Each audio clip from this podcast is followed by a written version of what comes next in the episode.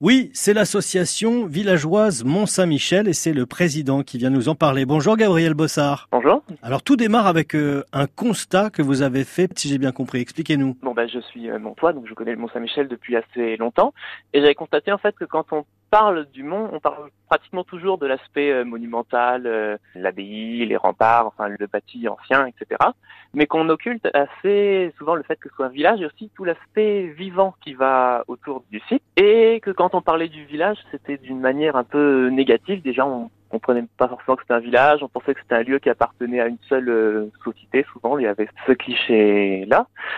Et en fait, euh, par cette association, je voudrais un peu plus humaniser le Mont Saint-Michel et montrer son, son vrai visage, montrer qu'il représente à l'intérieur du village une réelle diversité, que ce soit avec les religieux, les habitants, les commerçants, donc qui parfois sont arrivés récemment, parfois sont sur le Mont Saint-Michel depuis euh, plusieurs siècles, et montrer que ce village et ses habitants ils sont porteurs d'une mémoire des lieux, d'une culture, d'une identité, et que ce serait intéressant euh, de plus lier le Mont Saint-Michel à cette culture et à cette identité pour valoriser le lieu en tant que patrimoine global et pas uniquement sous le point de vue d'un monument. C'est vrai qu'il y a des vrais habitants euh, tout simplement euh, au Mont Saint-Michel, pas forcément des gens euh, qu'on paye pour faire de la figuration. Le village en tant que tel, ces habitants, ils ont une histoire particulière? Oui, en fait, le village et l'abbaye, ça a toujours été très lié depuis le départ. Dès l'instant que l'abbaye s'est développée, il y avait des pèlerins qui venaient et dès l'instant qu'il y a eu ces pèlerins, il a fallu euh, qu'il y ait quelque chose pour les, accueillir. Et en fait, le visage qu'a le, le Mont-Saint-Michel, avec ses commerces, ses boutiques, ses restaurants, les gens qui y accueillent,